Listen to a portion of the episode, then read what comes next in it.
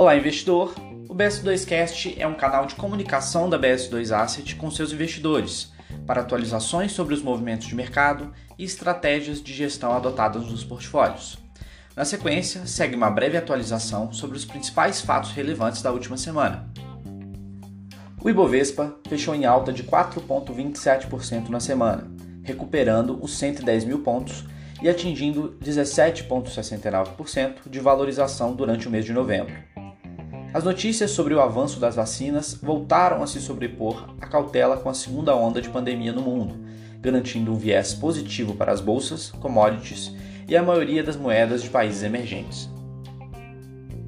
Do lado das commodities, o petróleo voltou a bater a marca dos 45 dólares o barril e fechou sexta-feira, 27 de novembro, com valorização acumulada no mês de 27,19%, contribuindo para a boa performance do Ibovespa e do setor petroquímico como um todo. O fluxo de capital estrangeiro para o mercado local continua, somando aproximados 30 bilhões durante o mês de novembro. No mesmo período, o dólar futuro cai 7,32% contra o real, fechando a semana cotado a 5,3494. Na esteira da desvalorização do câmbio e da expectativa de liberação de uma nova vacina, os setores de turismo e aviação, os mais impactados pela Covid-19, voltaram a apresentar forte valorização, com as companhias aéreas Azul subindo 63% e Gol subindo 46%, liderando assim as altas do Ibovespa no mês. Por outro lado, os investidores locais ainda aguardam com cautela a expectativa de que as pautas de impacto fiscal sejam direcionadas nas próximas semanas pelo Congresso. No mês, os investidores institucionais locais retiram 15 bilhões de alocações na B3. Dada essa incerteza, para os portfólios, mantemos as proteções na parte curta da curva de juros e ativos atrelados ao IPCA.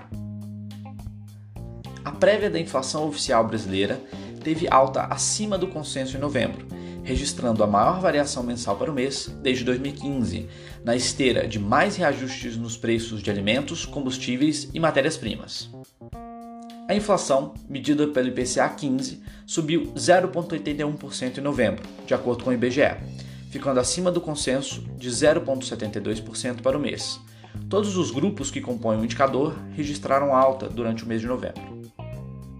Na variação anual, o IPCA 15 apresenta alta de 4,22%, sendo que o consenso previa 4,13%, maior variação desde 2016.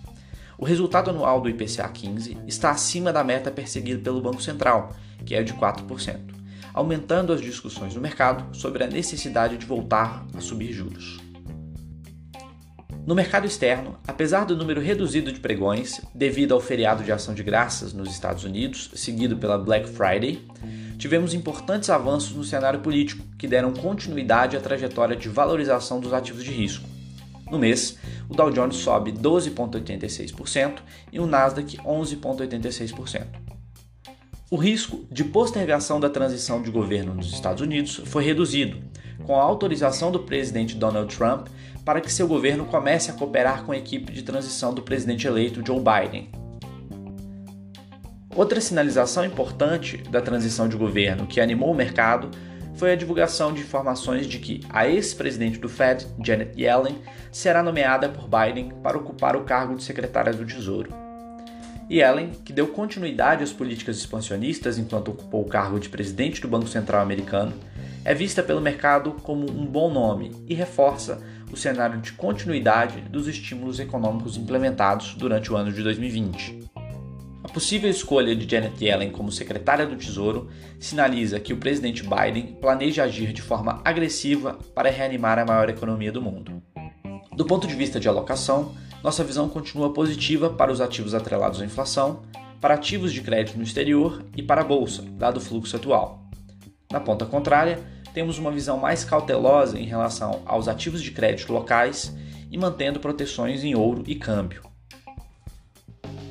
Esses foram os principais comentários de nossas alocações. Obrigado, investidor, e ótimos investimentos!